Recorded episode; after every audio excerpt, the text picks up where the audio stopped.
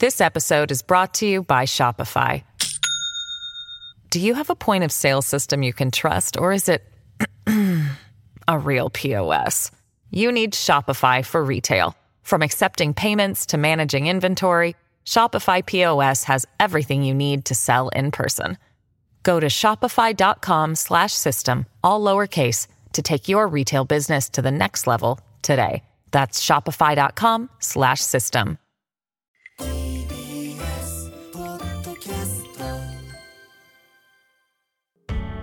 発信型ニュースプロジェクト。TBS ラディオ905-954おぎゅうえちきセッションこれからの社会をリスナーの皆さんと共に考えていくシリーズ。社会をこれからどう設計していくか。この企画はみんながみんなを支える社会を目指し企業や NPO 行政国際機関などとともに国内外さまざまな社会課題の解決に取り組む日本財団とのコラボレーションでお送りしています。今日のテーマは性教育。ジャニー喜多川氏による性加害問題。新宿などの繁華街に集まる子どもや若者の売春など性に関する社会問題がたびたび取り沙汰されています。また新型コロナが流行し学校が休校になるなどした際には子どもたちから予期せぬ妊娠に関する相談が増加したことも記憶に新しく日本の性教育の遅れが背景にあるという指摘も上がりました。もともと日本の中学校学習指導要領では妊娠の過程は取り扱わない。つまり性行為に関する教育をしないとしています。一方海外では人権尊重をベースにして性行為に関する知識健康やウェルビーイング性の多様性などを学ぶ包括的性教育の動きが広がっています。今日は実際に性教育に取り組む方々をゲストに迎え日本の性教育をアップデートしていくために必要なことについて考えていきたいと思います。では今日のゲストのご紹介です。リモートでのご出演となります。性教育 YouTuber として活動するシオリーヌさんです。シオリーヌさんよろしくお願いいたしますこんばんはよろしくお願いしますお願いしますそして NPO 法人ピルコン理事長の染谷飛鳥さんです染谷さんよろしくお願いしますはい、こんばんは。よろしくお願いいたします。お願いします。さて、まずお二人に普段の活動について伺いたいんですが、しおりんさんは性教育について YouTuber で発信をされ続けています。この活動を始めたきっかけというのはどういったものだったんでしょうか？そうですね。初めは2017年頃から、こう一人で細々と性教育の講演活動だとかそういったものをしていたんですけれども、やっぱり一回の講演会だと時間としても人数としても、こう伝えきれることに限界があるなというふうにも感じるようになりまして、あの、この後もお話しすると思いますけど、性教育って本当に幅広い概念でお伝えしていきたいことたくさんあるんですよね。まあ、なのでそういったものをどこかでこう若い年代の方々が気軽に接してもららえるような、そういうものがあるといいんじゃないかなというふうに思って、それで2019年の2月から YouTube という媒体で発信をするようになりました。うん。YouTube をはじめとしてインターネット上でも、なかなか性教育の適切な教材や情報が足りてない中、もうしおりんさん、こう、私の印象では彗星のごとく現れたというか、面白い試みを始めた方がいるな。しかも、もう継続して更新してくれていて、はい、なおかついろいろな応答もしてくれてるなということで、すごい心強かったんですけれども、この4年間活動を YouTube でされて、変化は感じますか？すごく感じてます。やっぱり一番初めに投稿し始めた時は、こうやってこう、性教育をメインに扱うチャンネルですっていうチャンネルってそもそもそんなになかったんですけれども、やっぱりこの4年間の間にそういったことを取り扱うチャンネルの数自体もすごく増えましたし、うん、あと見てくださる視聴者さんたちのリアクションを見ていても、こう、初めは、始めたての時は、すごいですね、みたいな。なんか顔を出して女性がこんなことを大ピラにやって、すごいですね、みたいな、そういうこうリアクションも多かったんですけど、これまで数年続けてくる中で、なんか性教育って大事ですよね、みたいな。こういうことをやっていかないといけないですよね、みたいな、そういうこうポジティブなリアクションがすごく増えた印象があって、こう世間の皆さんたちにも性教育って当たり前に大事なものっていうのがだいぶ浸透した数年間だったんじゃないかなというふうに感じてます。うん。これさらに浸透させていくことが必要ですが、同時に教育というのが、まあ、コンテンツの発信だけではなくて、具体的な医療品などのアクセス、これも整えていくということは必要だと思うんですね。はい、染谷さんはこのピルコンの活動、この活動の経緯というのはいかがでしょうか？そうですね。あの、ピルコンの活動としては、あの、性教育の活動を私もしてきて、まあ、あの、私は学校を訪問して若い人たちと一緒に性教育講演をするっていうようなこととか、えー、性教育に関する海外の動画を翻訳して、日本の教員の方に使っていただくっていうことをしてきたんですけども、うん、あの、まあ、やはり妊娠の不安に関する相談っていうのが、私たちも非常に多く受けていて、うん、で、その中でも、あの、まあ、緊急避妊薬にアクセスできないっていうような声も聞いたりして、まあ、それで社会の仕組みを変えていくっていうような政策提言の活動もしているっていうような形になっています。うんそこで、すみさん、今日ぜひ聞きたかったのが、この緊急避妊薬、あの、処方箋なしでの販売が限定的に開始されたものの、あの、これがまだ高額な状況だったり、手続きが非常にこう複雑です。しかしながら、まあ、試験的にスタートをしたということで、一応の一歩ではあるわけですが、すみさん、どう評価されてますか？はい。まさにですね、11月28日、昨日から緊急避妊薬の一部薬局での販売がスタートしたっていうことなんですけれども、あの、おっしゃっていただいた通り、全国で約6万件薬局があるんですけど、その0.2%ほどにある、当たる150件弱くらいしか取り扱いがないんですよね。で、価格も7000から9000ほどで、で、あとは、あの、16歳未満の方は、えー、その、調査という名目でスタートするので、その対象外になってしまったり、うん、えー、18歳未満の方っていうのは、保護者同伴で保護者の同意のもとで、じゃないと、その緊急避妊薬を入手できないっていうような状況で、まあなかなか本当に必要な人に届くのかなと。まあ、そもそも病院の処方箋を受け取って入手するっていうのが難しいからアクセスを広げようっていう施策のはずなのに、うん、その試験的運用でもかなり限られて全然アクセスが広がっていない状況での試験とか調査ってなんかどのくらい意味があるのかなっていうところで疑問を感じて、まあ、それで厚労省にも、えー、またその周知であったりとか、えー、まあ拡大をしてほしいっていうような要望書をお届けしてきたところです。うん、厚労省の反応はいかがですか？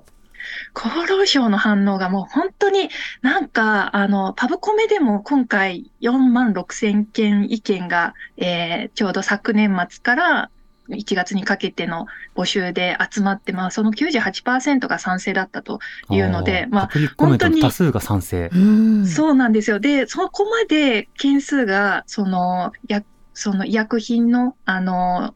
試験とか審査で集まるって本当に稀なことなんですよね。うん、っていう状況なのに、えー、で、まあその後の今年の6月の検討会で夏くらいから試験的運用しますっていうような発表がされてたんですが、はい、まあ11月になるまで、この全然いつからかとか、どういう薬局で取り扱うかっていう、えー、発表がなく、で、まあ、なんでこんな遅れたんですかとか、なんでこんな限定的なんですかっていうことを、あの、お伺いしたんですけども、まあ、いろいろと準備しているうちに、このタイミングになってしまいまして、とか、うん、あとは、まあ、こういう、あの、ことって、まあ、厚労省としてもうっかり忘れてしまうっていうこともあるので、皆さんまた要望があればお届けいただけたらと思います、みたいなことを言われたんですよね。うっかり忘れてたってことですか？え、ことですか？ってなりますよね。なります、なります。こんな、あの、切実な思いを持ってアクセス改善してほしいっていう声が多数集まってるにもかかわらず、うん、やはりこの深刻さであったり重要性っていうのが国の方には伝わっていないんだなっていうのを改めて感じて、やっぱりこの世論をまだまだ高めていく必要があるなっていうのは、あの、改めて思いました。そうですね。絶対に忘れられないようにしてやらなくてはいけないなという、まあ、強い決意が必要ですね。はいうん、これ部分的、限定的、試験的なスタートについては、しおりゅんさんどうお感じになってますか？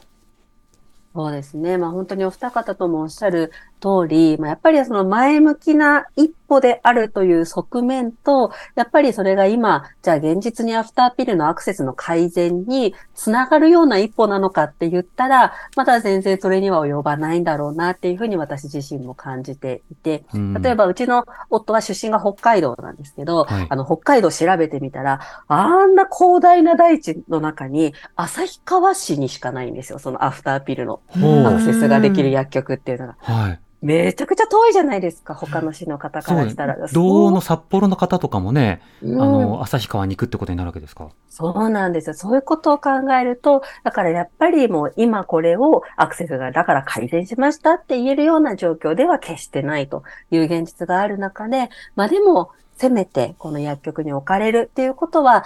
実施されたわけですから、まあ、ここで何らか、こう、いい形で広がるための一歩として繋がっていくアクションになってくれるといいなというのを本当に切に願ってます。うん。この緊急避妊薬の販売が実際に前に進まない、この背景にはいろいろな反対意見が出てきたりしましたけれども、その一つには、まあ、性教育が日本では遅れてるから、誤って使われてしまうかもしれないというような意見も出されていました。この点、染谷さんどうお感じになりますか？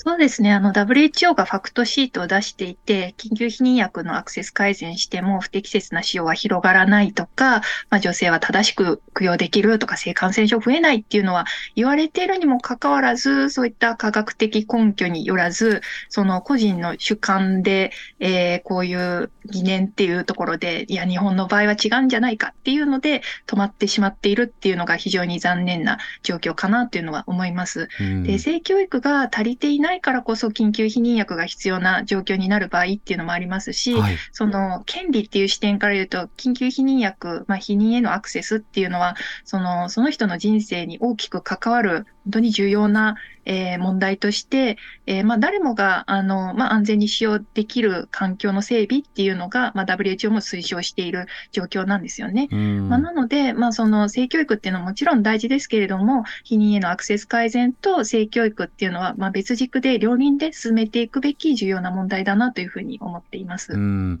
この緊急避妊薬のアクセスそのものが一つのまあ権利であるということも忘れてはいけないと思いますし、またいろんな反対理由などについて述べられているんですけれども、あの、先月私、あの、フランスとスイスに取材に行ってまいりまして、あの、フランスなどでは、いわゆるその、性と生殖に関する権利と健康の取材をしてきたんですね。で、実際に薬局に行ったら、あの、私、4ユーロでアフターピルが買えたんです。で、現地の方に話を聞くと、これはもともと25歳未満の方々には、もう無料でどこでも手に入るよと。薬局に行っても無料だよと。で、今年からは25歳以上の方でも無料になりましたということで、まあ、原則無料。ただ、医療保険などにこう入ってない方は4ユーロ要は600円ぐらいで手に入ると。まあ、そういった現実を目の当たりにすると、あ、本当に買えるんじゃんっていうことと、これで回ってる社会があるじゃんっていうことを見た上で、なぜ日本でこれができないのかっていう、まあ、具体的な問いというのを持って帰ったように思います。このしおりんさん進まない理由などについては改めていかがでしょうか？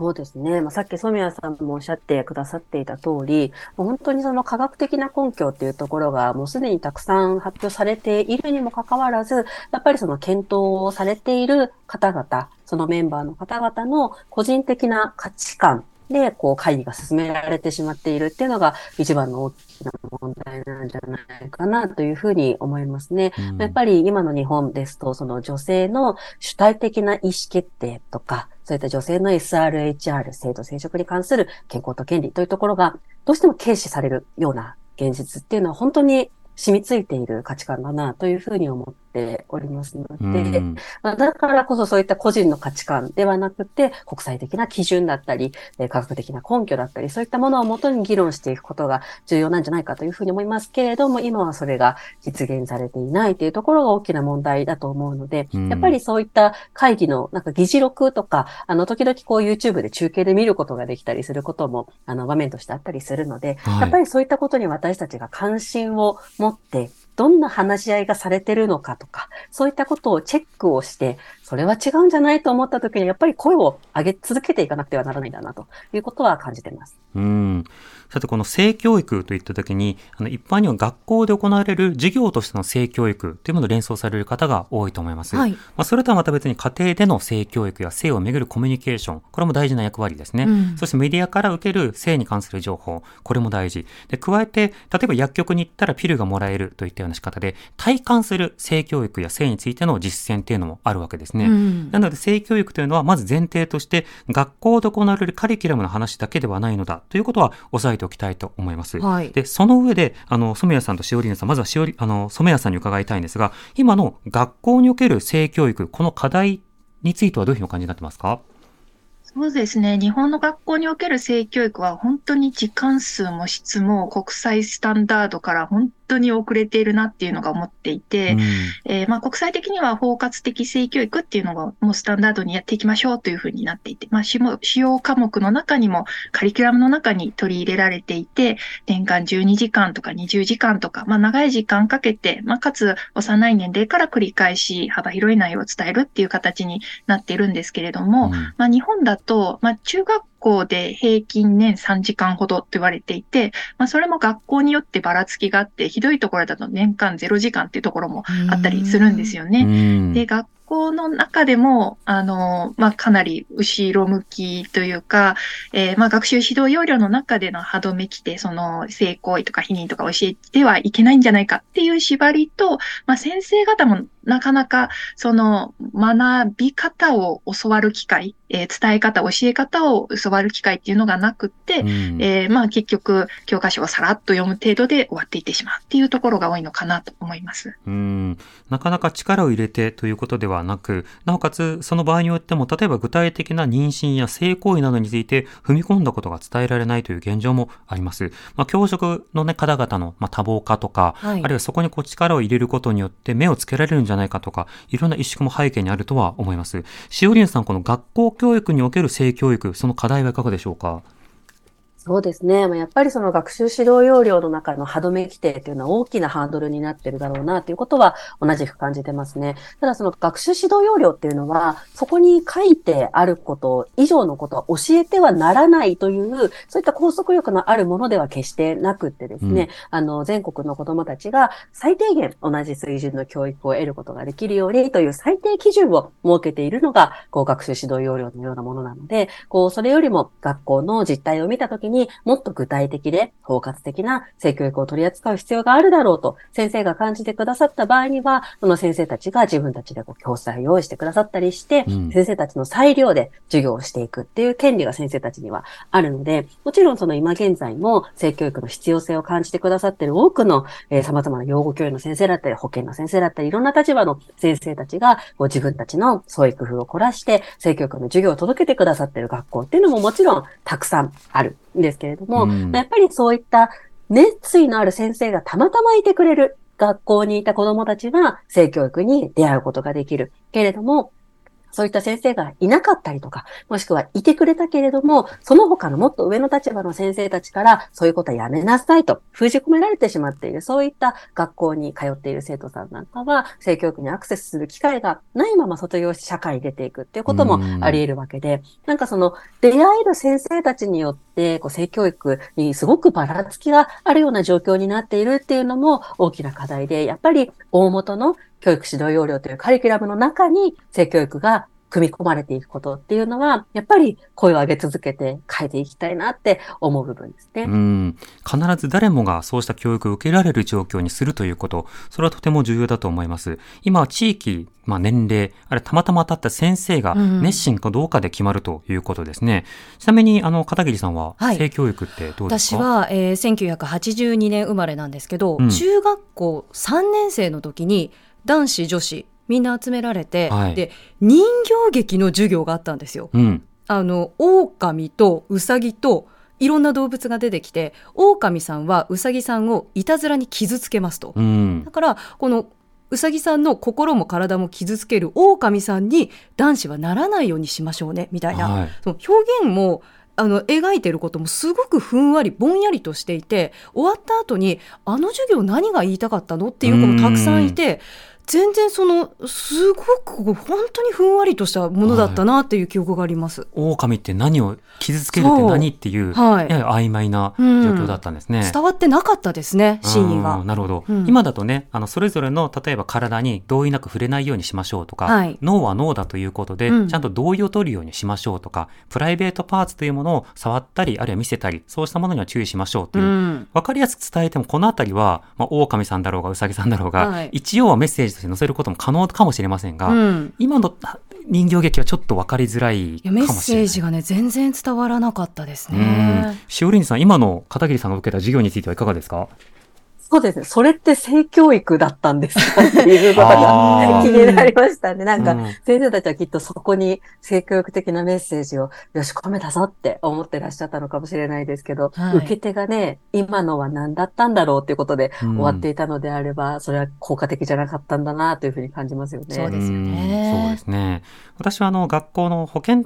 体育、体育の先生が、はい。あの教材を持ってきて、うん。でペニス、ペニスのような形をした模型とコンドームを持ってきて、うん。で、これはこういうふうに装着をするんだっていうことをみんなの前で実践をして、へー。で、これはその性別に関わらず、うん。誰もが必要になり得るものだから、うん。男子とか女子とか関わらずみんなちゃんと見なさいっていうことで、もうみんなでこう、模型を集中してみるっていう、うんそんな授業をしたりとかしまして、当時としたらはいかなりしっかりした授業じゃないですか？私は当時埼玉県だったんですけれども、はいじゃあ埼玉が進んでいたのかっていうと、うん同じ学年の他の人たちに聞いても、いや、それなかったよって人もいたりするので、本当にもう先生次第という先ほどのしおりんさん、染谷さんがおっしゃられた、その通りなんだなというふうに思いますね。本当ですね。うん。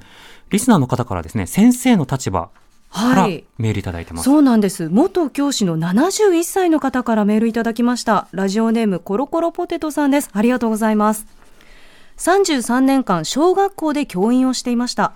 退職して16年が経ちますので少し古い話になります。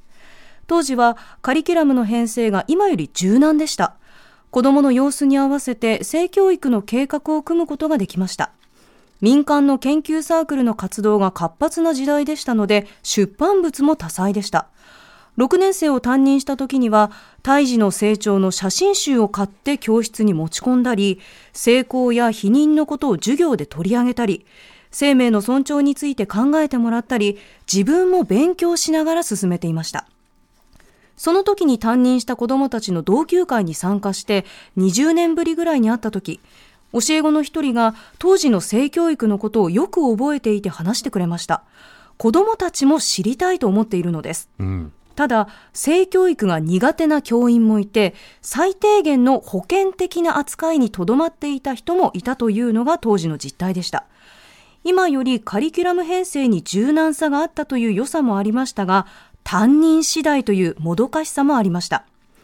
東京都教育委員会による性教育推進への圧力が明るみになった頃から、管理職や保護者の目を気にする教員は増えたように思います。現場の萎縮は進みました。日本の性教育は実績が乏しすぎます。先進国の例から学んで、できるだけ早い段階からけ、えー系統を踏んで、現場ごとのムラのないように進めることが将来のために寛容だと思います。というメールです。はい。なかなか現場でも性教育熱心だった時期があるよと、うんまあ、例えば90年代は性教育ブームと言われていたわけですけれども、はいそうした時期があったけれどもやりづらくなったという指摘でした。サミヤさんいかがでしょうか？そうですね。あの、チキさんがおっしゃっていただいた通り、90年代性教育がすごく盛り上がった時期があって、はい。あの、小学校でも半数くらいの先生が性交について扱ったり扱いたいっていうふうにしていたっていう調査結果もあったりとかして、うんあ、こんなに進んでいるところ、まあもちろん地域差もあるとは思うんですけども、こんな進んでた時期もあったんだな。むしろそれから見るとかなり後退してるなっていうふうにも思います。うんで、まあ、2000年代に性教育バッシングっていうのが、まあ、保守政治と、えーまた宗教と絡んで、えーまあ、そういったバッシングが行われたっていうことで、で、それが2000年代の初めからだったんですけど、まあ、その影響が20年経った今も尾を引いているっていうのは大きいのかなと思っています。うんまあ、ただ、一方で、地域によっては性教育頑張っているところとかもありまして、あの、秋田県では、秋田県の教育委員会と秋田県の医師会が連携して、中高生向けに性教育講演であったりとか、学校の先生向けの研修を、えーそれも20年くらいずっと続けているんですよね。はいえーそれまで全国平均よりかなり高かった10代の中絶率が、その性教育事業を始めてから、まあ、かなり下がって、えー、まあ3分の1程度になって、今も、え下がり続けているみたいな、えこともあって、で、たまたま先日、その秋田県の教育委員会の方にお話を伺う機会があったんですけども、まあ、秋田ではもうそれが当たり前のこととして、もう20年以上やってるんで、それがルーティン的な感じでもうやって、でも、それが、あの、普通というか、日本でもスタンダードにできるっていうのを感じられたっていうのは非常に、あの、いい経いいというか今後のヒントになるのかなというふうにも思いました。全国一律で萎縮したわけではないんだよっていうようなこと、そして実践しているような自治体が参考になるよっていうことは大事な情報ですね。うん。しおりんさん、この先ほどメールでいただいた、まあ、先生によって当時も違いがあったよ。ただ、その萎縮するような出来事もあって、今はいろんな変化もあるよという指摘、こちらはいかがでしょうか？そうですね。もう本当に、あの、私も結構養護教諭の先生方とかの集まりの場でお話をさせていただくこともあったりするんですが、やっぱりその一人すごく熱意があって、性教育、具体的な、包括的な内容を扱っていきたいと思ったとしても、やっぱりその当時の性教育バッシングの印象がこう、すごく残っていらっしゃる、例えば上の立場の先生方とかから、もう過激な性教育みたいなことは、こうやらない方がいいんじゃないかみたいにですね、こう割とネガティブな反応が周囲から多くって、でも養護教諭の先生って学校の中に一人だったりすることがとても多いので、うん、その味方がいない中で、こう、声を上げて進めていくっていうのがすごく難しくって、どうやったらこう、自分がやりたいとと思っているような性教育ができる環境を作れるのかってこう悩んでらっしゃる先生とかもすごく多いんですよね。やっぱりそれがこう、養護教諭の集まりだったり、他の先生方、他の学校の養護教諭の先生方ともお話ができるような場だったりすると、やっぱり必要だよねと思えるんだけれども、じゃあまた自分の学校に戻ってやろうと思うと反対意見がすごく多かったりして、なかなかその必要だと思うのに実践できないっていうジレンマを感じていらっしゃる先生も多いっていうのは今の現状なのかなというふうに思いますね。本来はその実践を重ねている中で、もっとこういった伝え方の工夫を知りたいとか、そうした技術的な面などをこうサポートし合うような、そうした場所が必要だと思うんですが、今は性教育やりたいよねっていう、そのタイミングの部分について、こう議論が集中してしまわざるを得ないというところ、とてもまあ深刻な問題だと思います。なお、あの、例えば堀川周平さんという方がお書きになった、日本に性教育はなかったという前にという書籍がありますね。こちらでは90年代の性教育ブームの後、2000年代に入りまして、当時の自民党党など、あるいはその旧統一教会などの、まあ、保守系、えー、右翼系の宗教団体はじめとして、具体的に性教育などに対してこうバッシングが行われていく中で、はい、性教育がこう萎縮していったという歴史があると。うん、だから今例えば性教育のまあ、新たなブームというのが起きていて、そのブームは、ひとまずは家庭とか、あるいはインターネットで起きている。これは、おうち性教育とか、しおりぬさんのように、YouTube を使って発信するということ、これはすごく大事なことなんだけど、はい、なぜこれをしなくちゃいけなくなったのかというと、国などを含めて、公的な場で性教育ができないから、あ。る種、自助共助で性教育をせざるを得なくなったと。い。うような状況があるんだと。本来はそんなことしなくても学校でできるし、プラスアルファで各自治体、各 NPO、各家庭でできるような状況が望ましいよねということがあの言われているわけですけれども、なかなかそうではない状況がこの20年間作られてしまったということですね。ただ、あの、しおりぬさん YouTube などで発信されている中で、例えばそれが学校に帰っていく。つまり YouTube で発信しているつもりが、それをある種例えば教材にしたり、しおりぬさんの発言を受けて学校で話しましたっていう反応もあったりするんでしょうか？すごくたくさんあります。本当に嬉しいなと思うんですけど、特にあの、少し前に作った性教育ドラマがありまして、はい、全5話のユースクリニックへようこそって短編のドラマを作ったんですが、それなんかは本当にたくさんの方から、あの、先生から学校の授業で使わせていただきましたっていうリアクションもすごく来ますし、うん、あとは若い年代の方から、今日保険の授業で見ましたとか、そういうコメントとかもすごくたくさんいただいて、いるので、やっぱりそうやってこう学校の先生方が自分たちが直接授業をするっていうのは、まだこう難しい現状もあるのかもしれないですし、先生方も教え方を教わってないっていうような現状もある中で、こうこういうインターネット上に置いているコンテンツをせめて流すとか、うんそういうアクションを通じて、少しでも学校という場で性教育に触れてもらう、そういう機会になっているのだとしたら、それはすごく嬉しいことだなというふうに思って、いつもいろんな先生方にあの、私の許可を取る必要はありませんので、どの動画でも流してくださいというふうにお伝えしてます。うん、もう自由に使ってくださいって。それがまあ一つの進歩というか、具体的な進捗をこう後後押しすることになるわけですね。うん、では、こうした現状を踏まえた上で、今後の性教育のあり方について伺っていきたいと思います。Create a better future and new values with you.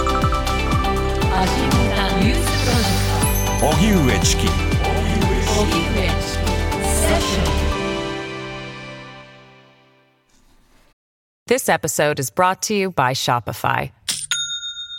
Do you have a point of sale system you can trust, or is it a real POS? You need Shopify for retail. From accepting payments to managing inventory, Shopify POS has everything you need to sell in person.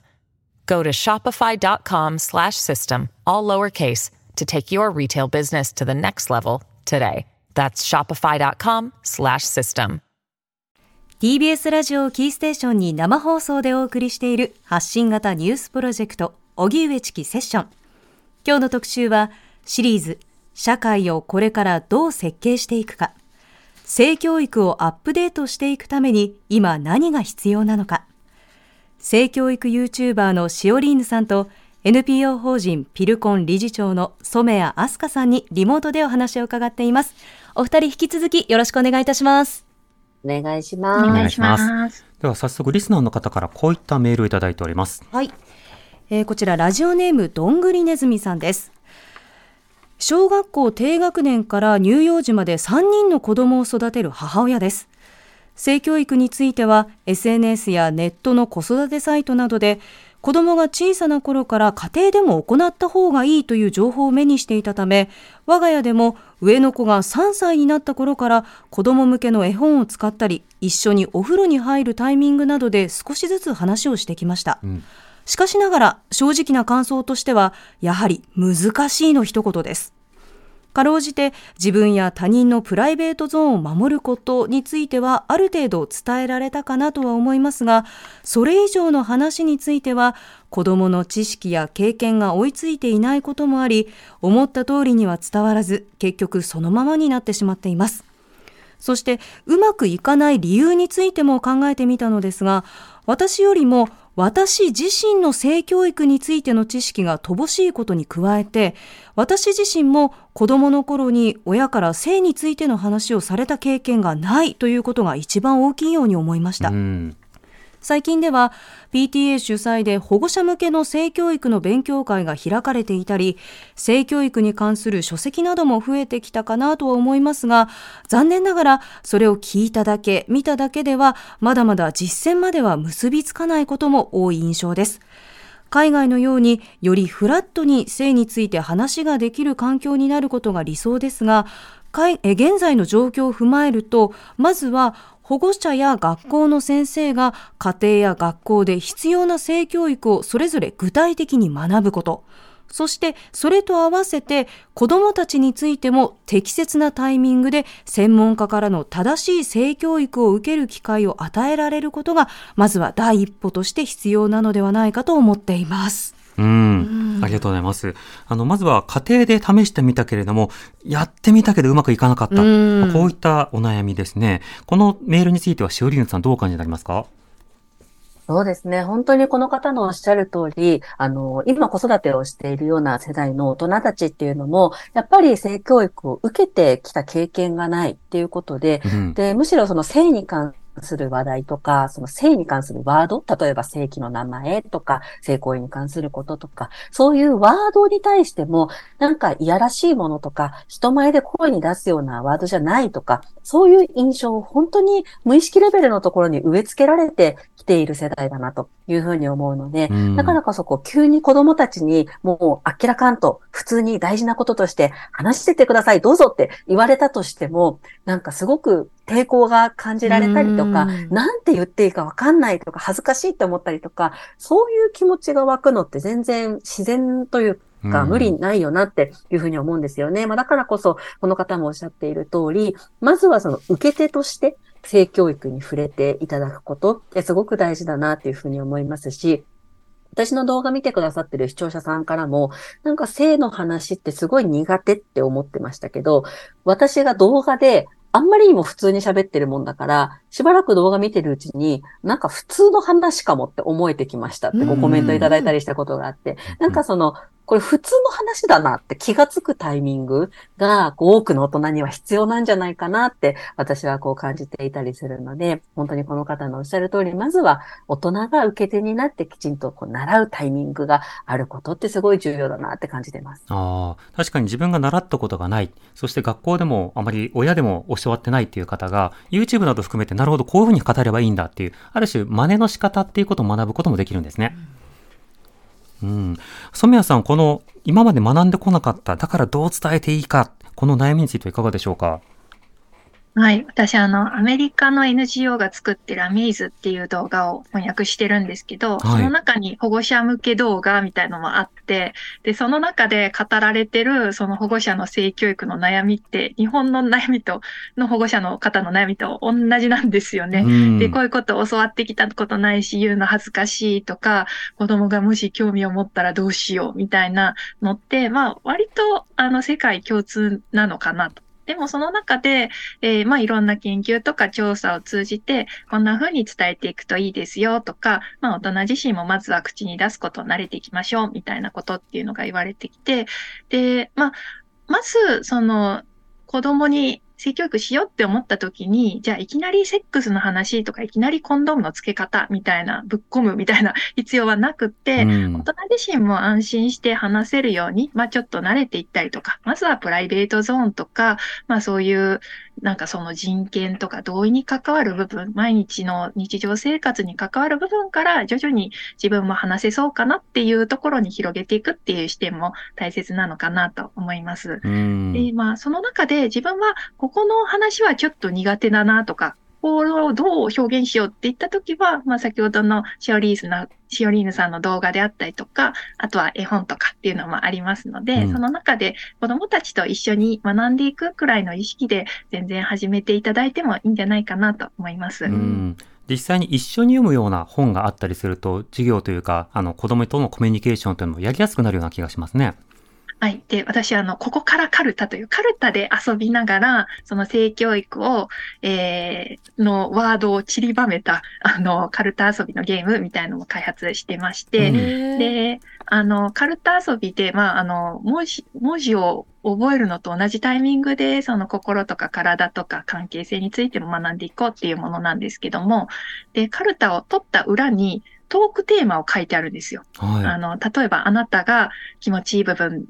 気持ちいいことって何？とか、えーもし約束の時間遅れそうになったらどうする？とか、そういったことをみんなで話し合いながら遊べるっていうので、まあその性教育の時間とかイメージがやんなきゃいけないけどすごくちょっと嫌なもの、恥ずかしいものじゃなくて、みんなで大切なことを共有し合える、あの安心できる温かい時間っていうようなことも広げていく、その体感ベースでの性教育のそのブラッシュアップとか、あの、アップデートといううんというのも大切かなと思います。うん。具体的に体のことを伝えたいのか、コミュニケーションのことを伝えたいのか、まあ、生理であるとか、射精とか、体の変化や思春期のことを伝えたいのか、まあ、ジェンダーとか、それから性的マイノリティのこととか、学びたいことに応じていろんなテキストが必要となってきたりするわけですね。そうですね。でそうした教材開発の方にもっともっと切磋琢磨していくということが必要になるわけですけど、そのためには性教育を社会でやりますっていうモードになっていないといけない。それを、まあ最も大きく議題設定できるのは、まあ政府、行政ということになるわけですね。はい。そんな中で包括的性教育の導入というのが、これは不可欠ということになるわけですが、染谷さん、改めて包括的包括的性教育、どういった意味なんでしょうか？はい、包括的性教育。なかなかその日本語に翻訳すると難しいんですけども、まあ、人権とかジェンダー平等を含めて、その生殖とか性行為以外の性をもっと幅広く捉えて、幼い時からカリキュラムをに基づいて何回も、あの、教えていきましょうっていう風なものですね。うんうんで、包括的性教育の私のイメージとしては、その教育っていうと先生がいて、生徒がいて、知識を一方的に伝えて、で、生徒はそれを覚えるみたいな意識っていうのが、まあ日本の教育でよくあるパターンかなと思うんですけども、あの、包括的性教育の中では、やっぱりその生徒自身、子供若い人自身が自分の体に関することを自分自身で決めていくスキルを磨いていくっていうことなので、知識だけではなくって、どんな価値観があるのかとか、どんな態度を取るのかっていうのも大切ですし、それは相手にどうやってコミュニケーションを取っていくか、伝えていくのかっていうスキルの部分も重要視されているので、まあ、その学びの過程の中で、双方向性であったりとか、あとは、あの、上から押し付けるっていうものではなくって、うん、えー、その性教育を提供する側と、えー、受ける側が同じ目線で一緒に考えていくっていうことがすごく大事にされているものになります。うんこの性の話というと、どうしてもセックスや妊娠や出産やといった、そうした話になりがちではありますが、今ご指摘のように、その、例えば人権や健康ということも重要になってきますよね。で人権という点で言うと、例えば、性などに関するハラスメントを受けない。これも非常に大事な人権の話で、これもまた性教育に含まれる問題ではあります。一方で、授業だけではないというのは、学校の先生がハラスメントするなよとか、あるいは同意が必要だよっていうふうに言った、その直後の例えば休み時間とかで、同意なく、例えば子供たちの頭を引っ叩いたりとか、あるいは強引に子供たちを従わせようとすると、あ、試験は自分にないんだ。主体性を発揮するって難しいんだというふうに学んでしまうというところがあったりする。はい、だから授業で行うだけではなく、日々の子供たちの取り扱いなども含めて、すべてがこういった包括的な教育、性教育の実践だとも思えるんですね。その点で言うと、染谷さん、このカリキュラムだけではなくて、学校全体や社会全体での教育への取り組み方なんだよというこの観点、今のまあ、認知度というか、あの日本の中での浸透度というのはどういうふうに捉えてますか？そうですね。包括的性教育っていう言葉も徐々にその浸透してきたかなと思うんですけども、うん、その、チキさんがおっしゃったその人権を大切にするとか学校づくりにつながっていくっていうところまではまだまだピンときていない方も多いのかなと思います。で私たちも学校に訪問してこれから話しますっていう時にお前ら静かにしろとか、はい、なんかそういう上、上から目線のめちゃめちゃ脅す感じで、あの、生徒を静まり返させようとする先生とかがいて、で、いや、私たちの話は、あの、もうちょっとリラックスして聞いていただいて大丈夫なものなんで、とかって言うんですけども、うん、まあ、まだまだ、その教育者としては、その、いかに集団の、えー、子供たちを静かに聞かせるか。まあ、それが、あの、まあ、外部講師として来ている以上、礼儀みたいなところもあったりするんですけども、はい、まあ、その一方で、なんか本当にその子たちの主体性とか、その聞いている学ぶ楽しさとか将来に生かしていくっていう視点がないがしろにされているんじゃないかなっていうのは非常に感じます。うん、確かに。染谷さんの話大事だからお前ら聞けみたいな格好で、で、講演が終わったりしたら、いや、同意の大事さが分かったかお前ら、はいと言えみたいな、そうしたことがされると、いや、聞いてましたっていうことになってしまうし、むしろそういう一回の授業より、そうした日常の中のコミュニケーションの方が、その生徒や参加されている方の、まあ、考え方の根幹にこう関わってくる部分だと思うので、そうしたところの一貫性というのは社会で共有すること必要ですよね。はい、そうですね。あとは、あの、セクシャリティとか性のあり方についても、やっぱり学校の中で男女で分けるとか、えー、男子は机運んでみたいな風な、すごい性別役割分担意識の刷り込みっていうのが非常に大きいなと思っていて、はい、まあ、そういったそのジェンダーの視点っていうのも性教育の中でももちろんですし、学校づくりの中でももっと重視されるべきだなと思います。うん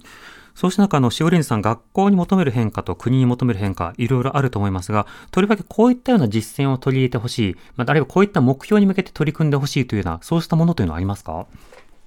そうですね。もう一番、例えば国に対して思うのは、そのユネスコが作っている国際セクシュアリティ教育ガイダンス、その包括的性教育のあの方法をまとめたようなものですけれども、はい、もう本当それに基づいた学習プログラムをこの教育指導要領の中に盛り込んでほしいっていうのが一番求めることですよね。で、学校現場とかに対して、えー、どういった視点をとかっていうことで言えば、本当に今お二方もお話をされていた通り、なんか、大人自身が変わらなきゃいけないことすごく多いなっていうふうに思うんですよね。あの、よく性教育の現場とかで自分の体を大事にしてねとか、うんうん、あと他の人のこと大事にしなさいとかってすごく言われるんですけど、なんか自分のこと大事にするって具体的に何なんだろうっていうことがなかなか伝えられていなかったりだとか、もしくはその自分には自分のことは大事にしてねって生徒たちにはお願いをするんだけれども、じゃあ周りの大人たちは生徒たちの権利っていうのを本当に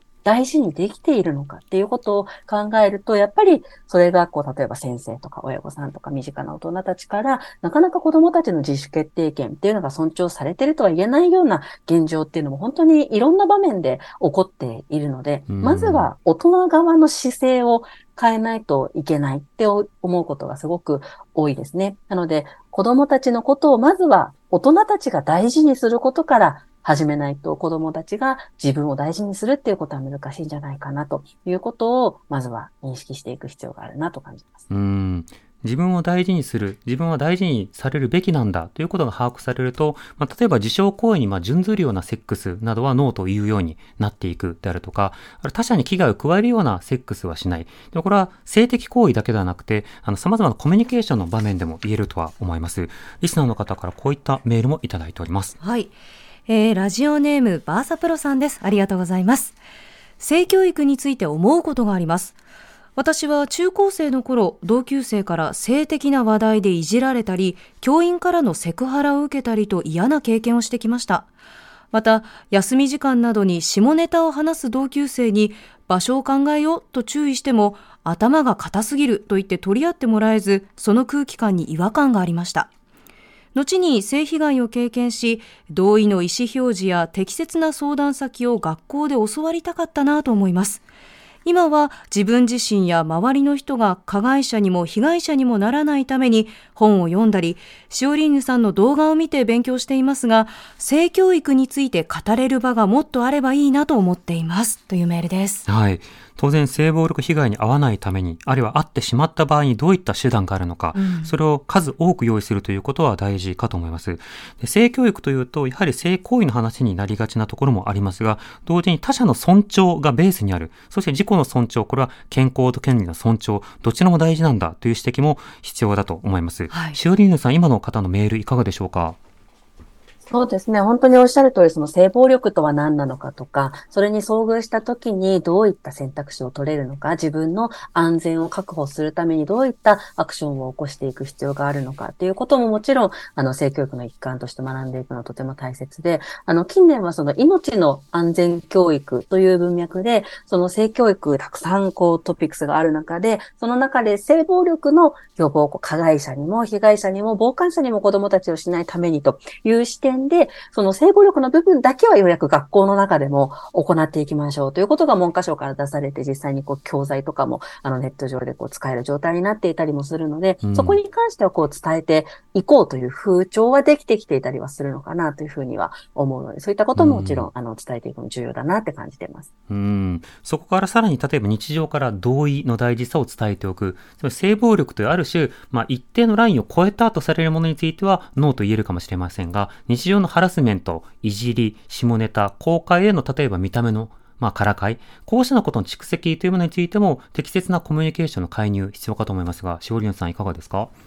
や本当ですね。なので、あの、自分の尊厳が傷つけられるようなことが起きたって思った時、ご心の中でもやっとした気持ちが生まれた時に、そこで嫌だと言えること、自分の脳には価値があるって思えることってすごく重要だなと思うんですよね。でもそういうこう、自分の脳には価値があるんだって気持ちってどうやって育まれていくんだろうって考えた時に、やっぱり身近な大人とか信用している人との間で自分の脳を伝えられた。そしてそれを受け取ってくれた。うん、そしてさらにその大事な人との関係性がそれでも壊れなかったっていう、その成功体験を積み重ねていくことってとても大切だなというふうに思っていて、やっぱりそれもある種こう、おうち性教育というか、おうちの中でのコミュニケーションとか、身近な大人とのコミュニケーションで練習できることだなってすごく感じるんですよね。なのでこう、例えば子供が何かをやめてっていうことがあったらすぐにやめるとか、なんか、抱っこしていいとかって聞いて、今は嫌だとかって言われたら、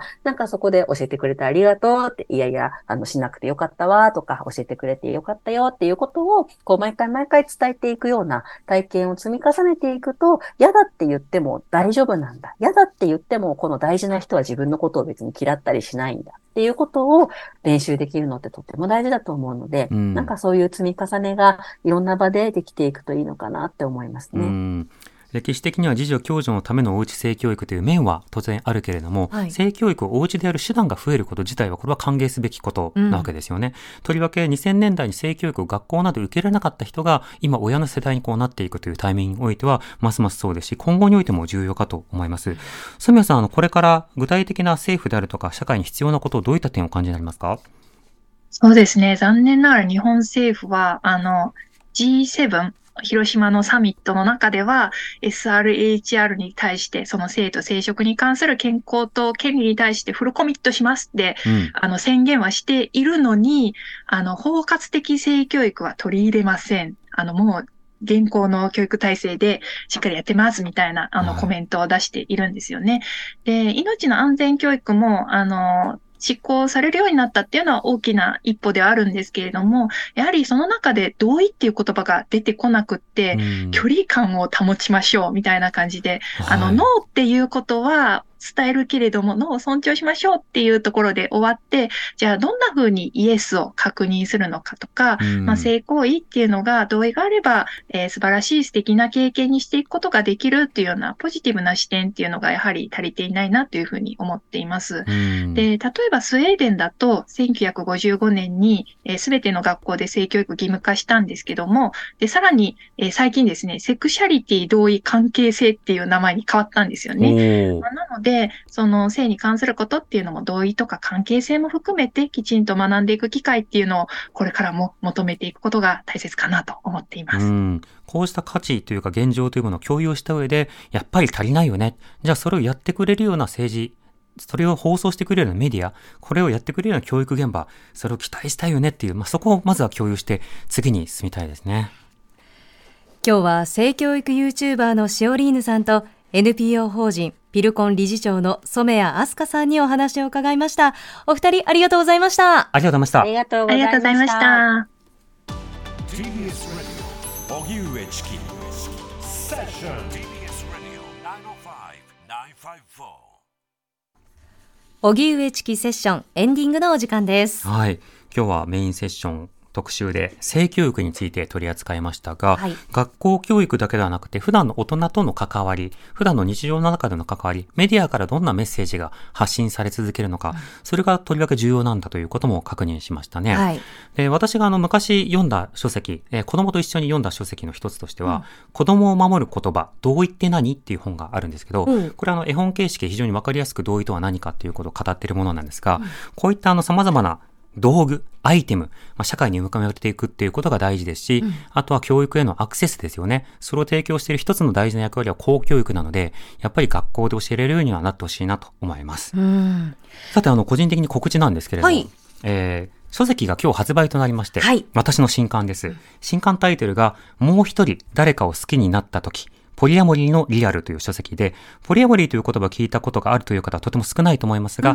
えー複数の方と合意を持って交際をするという、そうした形態のことをポリアモリーというふうに言うんですね。はい。で、これの日本でそれを実践している方々のルポルタージュということでは、初めての書籍ということになるので、先ほど来話が出ている他者との関係性、他人とどういった関係を築いていきたいかっていうことを考えるときに、一人と付き合いたいのか、もっと多くの人と付き合いたいのか、そもそも誰とも関係を恋愛としては持ちたくないのか、うん性的関係は持ちたくないけど交際はしたい。あるいは交際はしたくないけども性的関係だけもきたい。実は欲望の形や関係の形っていろいろあるんですよね。はいそのことをいろいろ考えさせられるようなルポルタージュに仕上がったと思ってますので、はいぜひとも手に取ってほしいなと思います。TBS Radio 荻上チキセッション